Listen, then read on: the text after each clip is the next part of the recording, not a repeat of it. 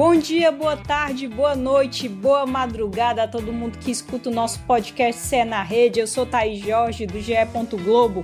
Hoje a gente vai falar muito de Clássico Rei, que teve a vitória do Fortaleza, e também, claro, de Série A do Campeonato Brasileiro e Copa do Brasil, porque Ceará e Fortaleza já conhecem os adversários.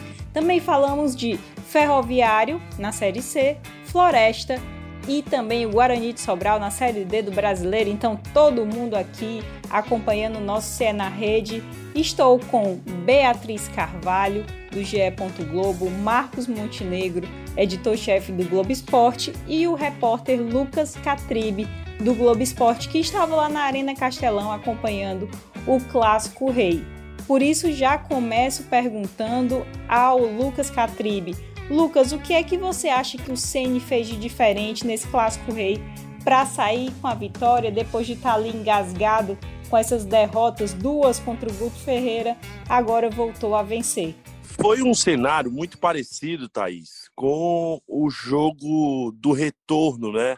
Do futebol, o segundo confronto, na verdade, do Fortaleza, o segundo do Ceará, após o retorno do futebol, aquele clássico rei do Campeonato Cearense, que inclusive terminou com o mesmo placar, né? 2 a 1 é, o Ceni tentou dar uma mexida na equipe, trazendo o Ronald, incorporando mais o meio de campo. O Fortaleza é, veio com a formatação um pouquinho diferente e acho que isso foi fundamental também para construir a vitória. Claro, o Ceará iniciou o jogo de uma forma mais intensa, foi melhor no primeiro tempo, no, no cômputo geral, né, no âmbito geral do jogo, do primeiro tempo, da primeira etapa, mas o Fortaleza conseguiu achar o gol que obrigou o Ceará a partir para o ataque. Né?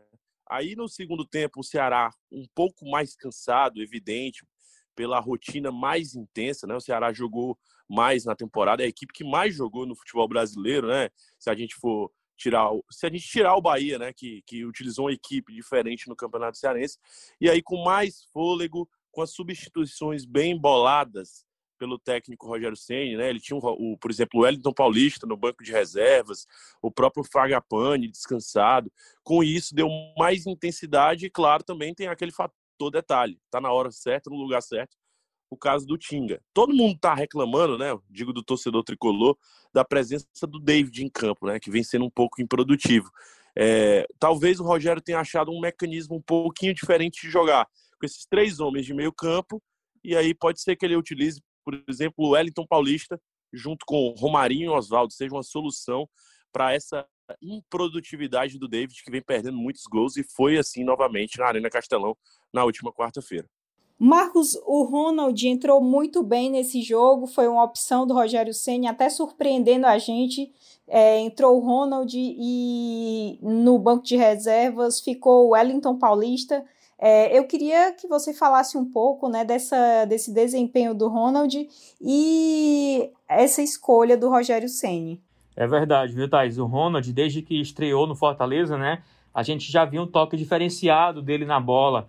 Aquele meio-campista que a gente não sabe se é volante, é camisa 10, é bem polivalente mesmo do estilo que o Ceni gosta. E desde a estreia, como eu falei, mostrou diferencial, elogiado já na estreia pelo Ceni. Foi utilizado como titular no jogo contra o Flamengo e foi muito bem é, para o que ele foi proposto, né? E agora sendo titular num clássico rei, só botando é, o cara em fogueira, né? Digamos assim, o Rogério Ceni. Mas, é, o, como até falou o Tom Alexandrino, né, no Globo Esporte, no GE. Globo, foi um elemento surpresa que talvez tenha confundido um pouco o Ceará, porque ninguém esperava o Ceni entrar com três volantes no papel. Embora antes do jogo ele tenha falado ali pro Lucas Catribe na beira do campo que o, que o Ronald não era volante, mas ele é meio campo. Ele foi contratado, anunciado como meio campo. É, o Ceni que pode testá-lo em outras posições, enfim. Mas ele foi um elemento surpresa que pode ter confundido um pouco o Ceará. No segundo tempo, não, que o Felipe saiu e ele passou a atuar de fato ali ao lado do Juninho, organizando mais ali o meio campo, né? Mas de fato é um jogador que tem sim muito o que crescer no, no Fortaleza e de repente até criar outras alternativas para o Ceni montar o esquema tático, né? Surpreender o adversário. É de fato uma peça interessante para a gente observar daqui para frente. Só pegando o gancho no que o Lucas falou do David, a gente está ficando repetitivo, né? De falar tanto do David aqui. Mas no Clássico Rei, mais uma vez, a prova de que ele não está confiante, não está rendendo, é, tem que tentar alguma sacudida com ele, não sei, deixá-lo no banco, tentar entrar com ele no segundo tempo, porque tem outros atletas pedindo passagem nesse time do Fortaleza, não só o Ronald, tem ganhado a oportunidade. O próprio Fragapane, quando entra, mostra ali um certo diferencial também na velocidade, no drible, puxando contra-ataque. Então a gente está ficando um pouco repetitivo, mas eu acho que talvez seja o momento de dar uma sacudida no David, tirando do time. Não sei, o Ceni diz que conhece muito gente, né? Então ele conhece o David. Se ele vai continuar apostando no David contra tudo e contra todos, aí a gente vai ver nos próximos capítulos. Beatriz, é, a gente viu no Clássico Rei, por exemplo, o Fortaleza e o Ceará perdendo peças importantes, o Bruno Melo e o Bruno Pacheco, que se chocaram, muito sangue em campo, mas já estão bem. Ainda assim, no Ceará, o Samuel Xavier e o Bruno Pacheco vão ser reavaliados. O Klaus também está no DM ainda. Saulo vai passar por nova cirurgia. No Fortaleza, Quinteiro no DM, Bruno Melo ainda né, se recuperando dessa questão da, da pancada no Clássico Rei. Então, o que é que você acha que isso impacta para o restante da Série A do brasileiro? Então, Thaís, pois é, a gente vai chegando aí no terceiro mês de competições, terceiro mês, é isso? Mais ou menos, né? E a gente percebe realmente que está pesando muito essa maratona, principalmente para o Ceará, eu acredito, porque não teve ainda aquela semana de descanso que a gente tanto fala, que o Guto tanto fala, que inclusive o, o próprio Robson de Castro falou, né, que o que queria mesmo não era reforços, não era nada, era só descanso para o time, é, porque realmente não teve. E o Guto encontrou ali um encaixe muito muito certeiro, né, para o Ceará. O Ceará tem identidade, tem estilo de jogo, tem aquelas peças que a gente sabe que são os titulares, mas que, que é, por conta do cansaço, de tudo, é, acaba desgastando muito e perdendo a qualidade, como é o caso do, do Charles, do próprio Vina no clássico, né? Que a gente viu que não estava no seu melhor momento, errou alguns passes ali, teve até discussão com o Rafael Sobes, enfim. É, então, perde muito na qualidade essa maratona de jogos e são peças que a gente sabe que é, perde muito se tirar de campo, né? O próprio Vina, o Charles que eu falei, o Fernando Sobral, que é outro também que é, já foi muito elogiado pela força. Te é... interrompendo rapidinho, ah. Bia, se a gente pegar os jogadores que a gente mais elogiou nos últimos tempos, a gente pega Fernando Sobral e Vina, né? Uhum. E foram, na minha opinião, os que menos jogaram no Clássico Rei. Muito Sim. disso do desgaste, né, da maratona de jogos que tá pesando muito pro Ceará. E o próprio Charles também, né, Marcos, que a gente vê que as jogadas dele que acaba rendendo gol é aquelas que ele vai até o final do campo, né, vai até é, é o fim e e ele não estava realmente também estava reclamando bastante. É, eu acho que o Charles não foi o, o, pior dos jogadores no clássico, mas é porque o Charles a gente está acostumado a vê-lo se superando, né? Uhum. Ele está naquele sacrifício, sentindo dor e ainda assim você pensa que não vai dar certo, ele vai, consegue uma jogada, consegue desarmar o adversário. Mas enfim, vida que segue. Pois é, então eu não avalio que tenha sido ruim o desempenho do Ceará devido a toda a história por trás do jogo, né? Que a gente fala que é, realmente está nessa maratona e a gente não sabe como é que. O, o, qual o, o novo nó tático que o Guto vai inventar aí, né, para poder suprir essas necessidades. A gente sabe que tem é, o Pedro Nares chegando também, ainda não estreou. Tem opções no banco, né? Tem o Felipe Silva, que foi muito bom, o Felipe Bachola. Tem, enfim, é, então ele vai ter que fazer essas trocas aí nos próximos jogos. É, a, a, grande complicação é onde poupar, né? Porque tem aí pela frente um jogo difícil contra o Palmeiras, que são pontos importantes também para o Ceará, né? Que já que a tabela está sempre mudando, é, a gente não sabe o que esperar desse Brasileirão, que tem tanta coisa acontecendo ao mesmo tempo. Vai ter confronto da Copa, Copa do Brasil pela frente também, né? que também é uma coisa que vai ser cobrada pelo torcedor, claro, o jogo contra o Santos. E vai ter essa grande final com a desvantagem. Então, é, é um peso muito, muito grande que se coloca nesse elenco do Ceará. Que eu não vejo tanto peso assim na do Fortaleza por conta das trocas regulares que o Ceni tem feito, né? Inclusive começou com outro time titular, né? Nesse jogo no clássico e eu acho que por essas substituições funcionarem mais no Fortaleza, digamos assim, por o Ceni propor mais essas substituições, talvez o desgaste seja menor. E acrescentando rapidinho, Thaís, no que a Bia falou sobre o Ceni. Naquela entrevista que a gente fez com o Ceni, o Ceni, eu perguntei, Ceni, o segredo está em treinar mais quem joga menos? Aí ele, é exatamente isso.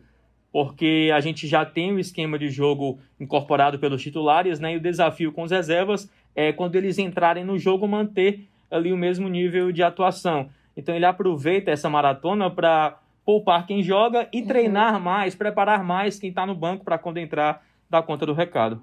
Lucas, você que teve o privilégio de estar tá na Arena Castelão, é, queria que você falasse um pouquinho desses bastidores, né? A gente viu, por exemplo, diretorias bem agitadas, gritando, aquele que é típico, típico de clássico rei. É, me lembrou um pouco o jogo contra o Inter do Fortaleza, que o Internacional até reclamou, ah, que teria mais gente e tal, mas a gente percebeu que é algo muito particular das diretorias de Ceará e Fortaleza. Queria que você falasse o que mais te é, chamou a atenção nesse duelo. Exatamente, vou falar um pouco do cenário, né? Que, é um, que foi um pouco diferente por ter sido um jogo organizado pela Federação Cearense de Futebol. A gente estava acostumado a ir para as partidas, né? É, organizadas pela CBF, né? no caso a Copa do Brasil, que o Ceará enfrentou recentemente o Brusque, também os jogos do Campeonato Brasileiro, e chamou logo de cara a atenção na chegada do estádio muitos seguranças. A gente tinha a presença de muitos seguranças na no setor prêmio, né, que fica ali na, na arquibancada mais próxima do campo. É, a federação colocou um esquema de seguranças em toda a arquibancada para dividir um pouquinho é, em relação aos próprios dirigentes de Ceará e Fortaleza, os funcionários também, que a gente sabe que estão comparecendo o jogo e acabam fazendo muito barulho, como você disse, né? Eles jogam a pressão, né? Não, é, é, é impossível a gente querer que cada diretor de Fortaleza, de Ceará, fique calado acompanhando o jogo. E chama muita atenção, principalmente na hora que, que o árbitro vai consultar o VAR, né? A pressão é muito grande, eles acabam falando demais. E, e realmente, os dois jogos que eu notei essa barulheira maior, né? Esse som maior, foi no Clássico Rei, é evidente, o da última quarta-feira, e também naquele confronto entre Fortaleza e Internacional. Agora sim, é bom que a gente deixe bem claro: eu não vi nenhum torcedor do estádio, eu vi só funcionários dos, dos clubes e também dirigentes. E queria dizer para vocês que esse clássico rei ele foi mais agitado ainda na questão do campo, da conversa. A Bia já disse, né? Teve aquela, aquela, aquele bate-boca entre o Vina e o Rafael Sobis, que foi iniciado pelo Rafael Sobis, mas que ganhou uma motivação a mais, né? ganhou um, um, uma intensidade maior com o Vina, né? que acabou discutindo, continuando o bate-boca, e os jogadores do Ceará acabaram depois pedindo: ah, Vina, vamos concentrar no jogo, vamos falar menos e tal. Acho que o Vina pensou: poxa, eu sou o cara do momento no Ceará, eu posso cobrar, eu posso bater de frente com um cara que é multicampeão, eu tenho 12 assistências, 12 gols na temporada.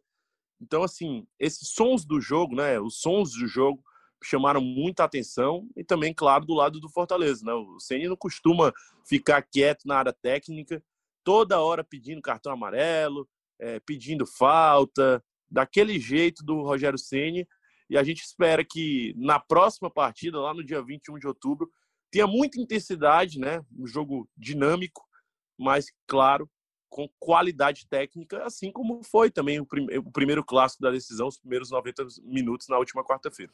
Agora é hora de, de pensar em Série A do brasileiro. O Ceará enfrenta o Palmeiras no sábado, é, Fortaleza enfrenta o Atlético Goianiense no domingo, mas o CN fez questão na coletiva de descartar qualquer favoritismo, enfim, é, ressaltou os pontos fortes né, do Atlético Goianiense. Então, Marcos, é, o que, que a gente pode projetar desses dois jogos, principalmente né, sem alguns jogadores importantes nos dois times? O que a gente pode pensar para esses duelos? Ah, não tenho dúvida que o jogo entre Palmeiras e Ceará tem um favorito muito claro que é o Palmeiras, né? Não dá para negar isso de jeito nenhum mas a gente já teve outras experiências do Ceará dando sufoco no Palmeiras, né? Ano passado mesmo vencendo na Arena Castelão. Agora sim, O Palmeiras passou um período difícil, né, com o Luxemburgo pressionado, depois voltou a conquistar resultados, goleou na Libertadores no meio da semana, então está recuperando essa confiança.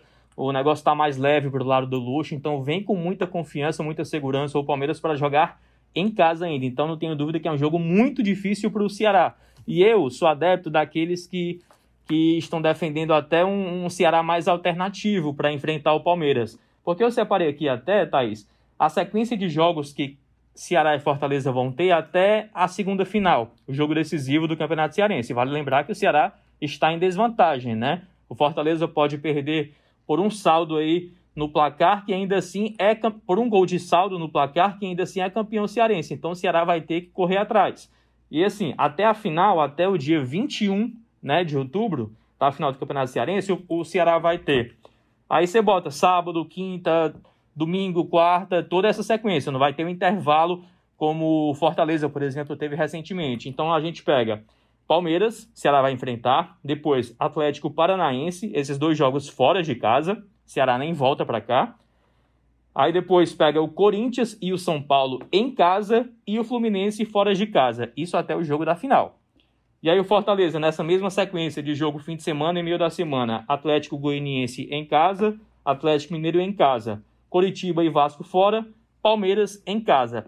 Então você você olhar, ah, isso é Série A, isso é pedreira. Agora sim, se o Ceará e o Fortaleza não fizerem um esquema de botar um time alternativo, reservas mesmo, num jogo completo ou não, o negócio vai complicar, não só para essa final do Campeonato Cearense, que eles querem o título, já mostraram muito bem que valorizam o estadual, mas para toda a sequência do campeonato pensando em lesão, pensando em cartões. Então tem que se pensar de fato um esquema, é um desafio tanto também para o departamento físico e departamento médico, né? Com relação ao jogo contra o Atlético Goianiense do Fortaleza em casa, é o jogo do Fortaleza, né? Para o Fortaleza vencer, voltar a vencer no campeonato, é, empatou jogos importantes em que fez bons jogos, perdeu bons jogos que fez também, então não pode mais deixar de ganhar pontos contra principalmente equipes que têm o mesmo objetivo, né, que é permanecer na Série A.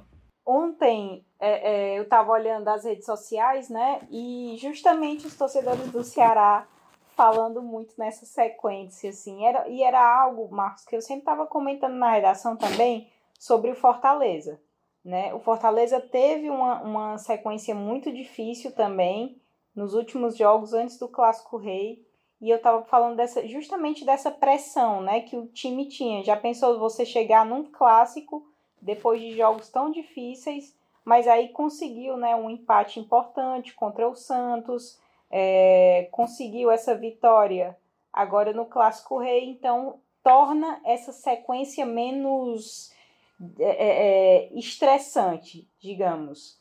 É, a Bia ontem acompanhou o sorteio da Copa do Brasil. É, Ceará enfrenta o Santos, Fortaleza enfrenta o São Paulo e o que eu mais achei interessante, estava assistindo também um programa de debate ontem à noite e era é, essa questão do Fortaleza chegar hoje para esse jogo contra o São Paulo com a possibilidade sim de vencer, é, de, de avançar. O Ceará também fez um jogo muito equilibrado contra o Santos aqui na Arena Castelão, embora tenha saído com a derrota, mas dá para encarar de frente.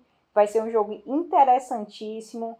Então, eu queria perguntar para a Bia é, o que ela achou desses adversários, na verdade, e desse momento do futebol cearense que a gente pode olhar de frente para esse, esses adversários, né, diferente de alguns anos atrás. É, Thaís, eu acho que poderia ter sido mais fácil, tinha, assim, uma opção mais fácil, mas acredito que, que dá para encarar de igual para igual, né? Não tem mais aquela coisa de pegar Ceará e, de, por exemplo, Fortaleza e Ceará serem os mais fáceis, né? Não existe mais isso.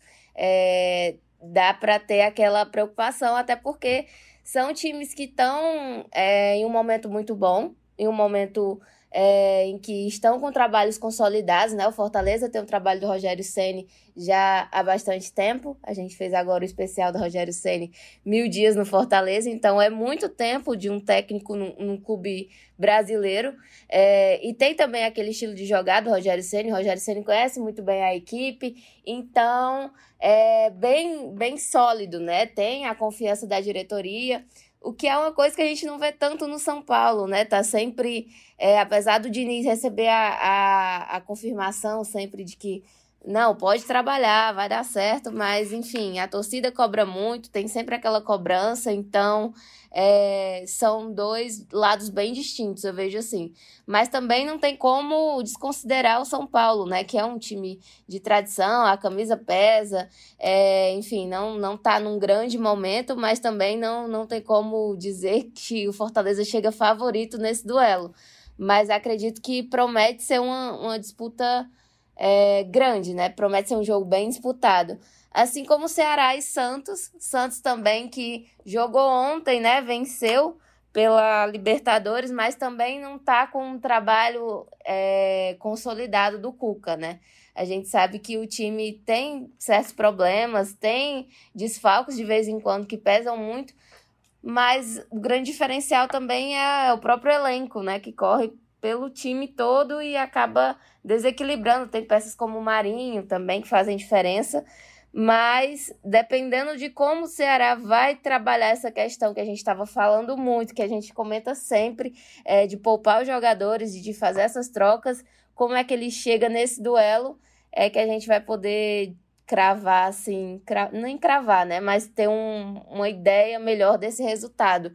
Porque se o Ceará, o Ceará che chega nesse duelo como chegou nesse clássico rei, então a gente fica bem balançado, né? O goleiro João Paulo, só um adendo aí, o goleiro João Paulo dos Santos é... renovou o contrato com o Santos depois do jogo contra o Ceará na Série A aqui no Castelão, que pegou muita bola, o Ceará fez um bom jogo, mas o goleiro pegou muita bola e renovou o contrato.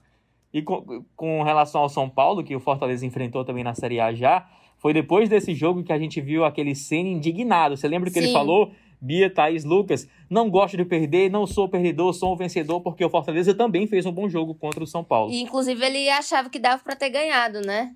E queria muito essa vitória, que inclusive depois enfrentou o Inter já com sangue no olho e acabou conquistando a, a grande vitória contra um grande que ele queria.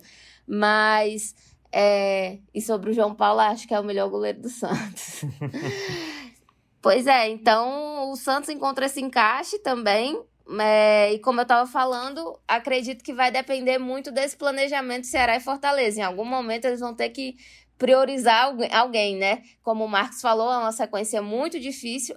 O maior tempo, o maior intervalo que o Ceará vai ter para treinar vai ser esse que ele vai jogar no sábado e depois só na quinta-feira, né? Então vai ter esses dias, nem volta para cá para não perder tempo. É, tem peças importantes no DM, o Samuel Xavier vai ser reavaliado, Bruno Pacheco vai ser reavaliado, é, o Klaus ainda segue em trabalho de fortalecimento, então é uma sequência muito longa. É, em que não se pode perder, por exemplo, um Vina ou um Charles, que a gente fala tanto, mas que realmente são os grandes diferenciais da equipe. O, o Fortaleza recebeu, enfim, né, aquela grana do Everton Cebolinha, confirmou, é, ficou com cerca de 4 milhões por conta dessa transferência dele para o Benfica. E, Catri, você que estava lá no Castelão, que vem acompanhando também jogos de Série A, de Copa do Brasil, Copa do Nordeste, enfim, é, quais posições ainda tem carência né, no Fortaleza e no Ceará? E eu acho que esse dinheiro aí vai até servir, talvez, né, para também tentar fortalecer esse elenco né, para 2020. Se fosse em outro momento, Thaís, eu com certeza cravaria aqui que o Fortaleza é, investiria, investiria mais pesado, né? Chegaria junto com as contratações, porque enfim chega um valor em caixa, um valor considerável. A gente lembra que o Fortaleza ficou um bom tempo sem receber cota de TV, sem ter patrocínios é, realmente com aporte financeiro alto, porque em passou muitos anos na Série C do Campeonato Brasileiro. O problema só é que quando esse dinheiro entrou em caixa, né, foi um momento complicado para todo mundo, né, num cenário financeiro muito difícil em tempos de pandemia. O Marcelo Paes já disse que esse dinheiro vai servir primeiro para pagar as contas, né? equilibrar as finanças do clube, pagar os salários dos jogadores, dos funcionários e, e eventualmente o Fortaleza vai buscar é, os reforços, né? São três jogadores que o Rogério Ceni quer. Acho que ele ainda deve buscar realmente um jogador um ponta, porque enfim, é, o esquema que ele gosta de utilizar, ele ele tem realmente a intensidade desses jogadores, ou seja, ele sempre diz, né, no minuto 60 eu preciso trocar o Oswaldo. O David também não vem bem, então ele precisa encontrar no mínimo um ponta. Acho que pode até trazer dois, dependendo da qualidade técnica. Ele já disse que quer um volante, né? Encontrou o Ronald, mas de repente também a presença de um a mais é, pode ganhar em qualidade. E acho também que ele precisa de um zagueiro. É, o Roger Cavalho não vem atuando, o Quinteiro está machucado, mas um, um zagueiro de, de, qualidade, apesar do Fortaleza tá, tá com uma boa defesa no Campeonato Brasileiro, acho que uma contratação de um bom zagueiro. Agora sim, né? É fácil a gente falar, difícil é achar no mercado alguém disponível, alguém que venha por um valor razoável ou de graça, né? Porque é muito complicado você pagar uma multa cheia, uma multa rescisória a um jogador que venha numa condição boa, um jogador de qualidade. A gente observou o Anderson Martins aí, que o Fortaleza chegou até sondar, até conversar, um zagueiro que estava no São Paulo, com salário muito alto, é, muito distante do patamar financeiro do Fortaleza, não deu para trazer, então o Fortaleza parte para outra. É, o Marcos vinha falando sobre a sequência pesada do Ceará, né? Evidente, um novo mês com nove partidas, no mês passado foram nove, agora mais nove. O Fortaleza, não vou dizer a sequência toda até o próximo Clássico Rei, mas é preciso prestar atenção bastante nesses próximos jogos do Campeonato Brasileiro, porque o Fortaleza, dos quatro próximos confrontos, são contra três adversários é, diretos na luta pela permanência, né, pelo meio da tabela. Assim, claro, tem o Vasco nesse meio do caminho, o Vasco vem bem no Campeonato Brasileiro, mas no princípio, no início da competição, se imaginava que o Vasco era um concorrente direto. O Fortaleza vai enfrentar o Atlético Goianiense na próxima rodada no domingo, né? vem fazendo uma boa campanha, mas é um adversário direto e que o Fortaleza joga em casa, em toda condição, e o torcedor espera que o Fortaleza vença. Depois pega o Atlético Mineiro, que aí sim, aí é um adversário complicadíssimo, é um adversário onde a gente não espera, é, de fato, que, que o Fortaleza seja o favorito, mas depois tem jogos contra o Coritiba e contra o Vasco, ou seja, na probabilidade aí desses 12 pontos, desses 12 pontos jogados, o Fortaleza tem boas chances de conseguir aí, no mínimo, oito, nove pontos, né?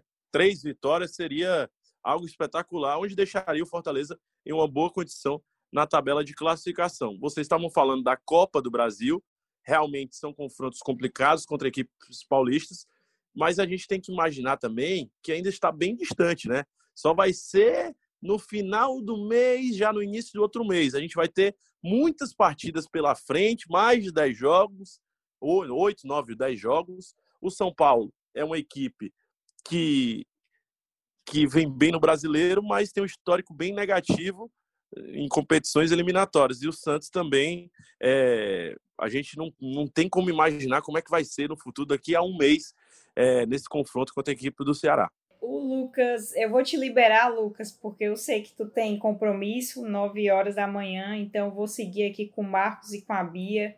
A gente vai continuar falando um pouquinho, mas eu agradeço muito a tua colaboração, viu, no Cê na Rede. Valeu demais, Thaís. Um abraço a todos. Um prazer participar. Na próxima vez, na próxima oportunidade, garanto que estarei novamente à disposição. Valeu.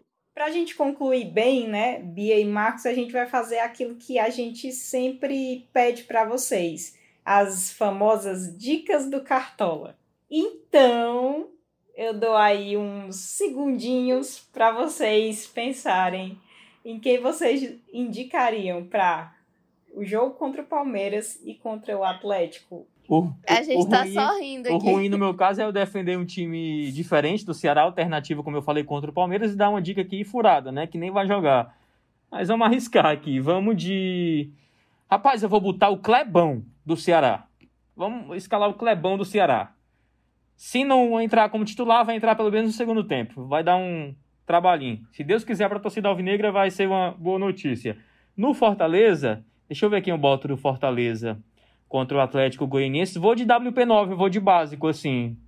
Acho que é uma boa aposta. Não foi titular no Clássico Rei, tá descansado e tal. Pode ser que seja o homem gol mais uma vez. Sou eu, né? Tô aqui pensando. Não, do, eu vou começar pelo Fortaleza, que eu vou, vou também básico ali no ataque, né? Sem muita, muita chance de erro.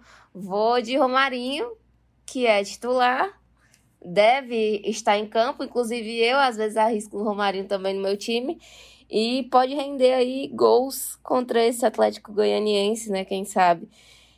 E do lado do Ceará, quem é que eu vou, Marcos? Não queria também dar, dar dica furada, né?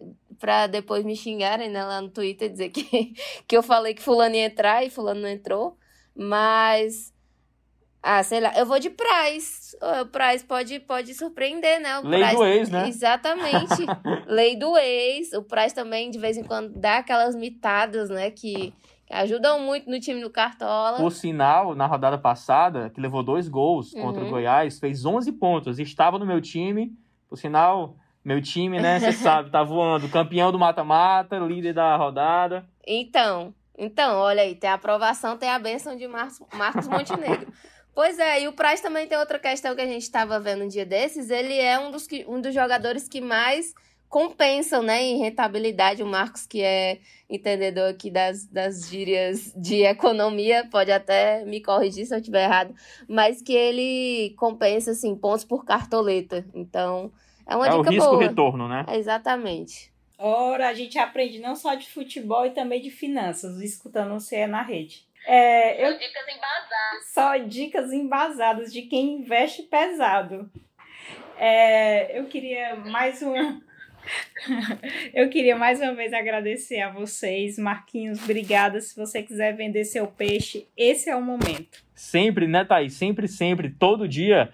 é, estamos no Globo Esporte ao vivo na TV. Lembrando que a partir desta segunda-feira o Globo Esporte é mais cedo, certo? Às 12h45. O CE TV entra às 11h45 e o Globo Esporte entra no ar às 12h45, não mais uma hora, certo? Então fiquem atentos para não perder o nosso GE na TV. Se perder ou se quiser rever o que foi na TV, a gente sabe que é só acessar o ge.globo.c, a gente sempre destaca lá os vídeos do dia. Tem também todas as edições no Globoplay, você vai lá em explorar, é, explorar programas locais, Ceará, Globo Esporte, você pode ver o dia que você quiser, rever as entrevistas né, que fizemos com os técnicos essa semana, com o Ceni, com o Guto Ferreira, dois papos muito legais, super divertidos, e além dos nossos quadros que estão sempre em destaque no site e também na TV. E a Bia, claro, a gente segue aí no GE. Globo, tempo real de Série A, de Série C, de Série D do brasileiro, Bia. A gente não tem nem dormido aí nessa maratona de jogos, né? Exatamente, estamos aí todas as bolas rolando, né? Eu lembro que a gente reclamava na pandemia que até o vizinho batendo bola a gente queria abrir um TR, agora não, não tem mais de que reclamar. Tem TR de tudo, né, Thay Jorge? Mas graças a Deus.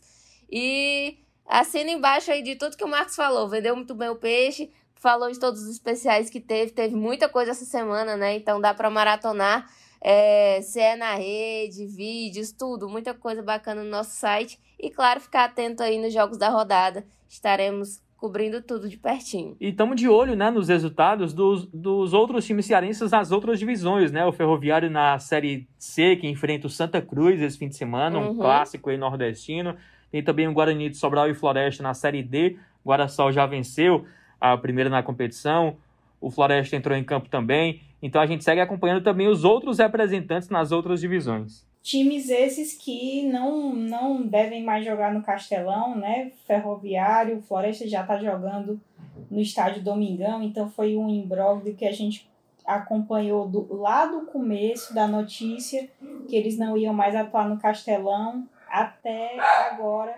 Ainda o Ferroviário tentando jogar, cogitou jogar até mesmo na Arena Pernambuco, disse que recebeu é, um convite também do Santa Cruz para jogar no Arruda mas certamente vai fazer o jogo no Domingão, Ferroviário que vem muito bem com o Vilar. E o que me chama a atenção é cada dia, né, se reforçando mais, a gente está publicando todas as, essas questões dos reforços do Ferrão, assim, é um time que não se acomoda também, assim como Floresta e o Guarani de Sobral também, que conquistaram aí as vitórias na Série D. E são times que a gente já conhece de antes, é, estruturados e que têm possibilidade de fazer sim boas campanhas nas competições. E aí eu agradeço muito a todo mundo que escutou o CE na rede agora, lembrando que a gente tem o Guto Ferreira, uma exclusiva com o Guto Ferreira, exclusiva com o técnico Rogério Ceni. Nós também entrevistamos Robinson de Castro, Boeck e Marcelo Paes. São papos atemporais, você pode escutar quando quiser, tá certo? Muito obrigada a todos, um abraço e agradecer a todo mundo, ao Rafael Bianco, que faz a edição desse podcast, ao Rafael Barros, que é coordenador de podcasts, e André Amaral, que é gerente. Um abraço.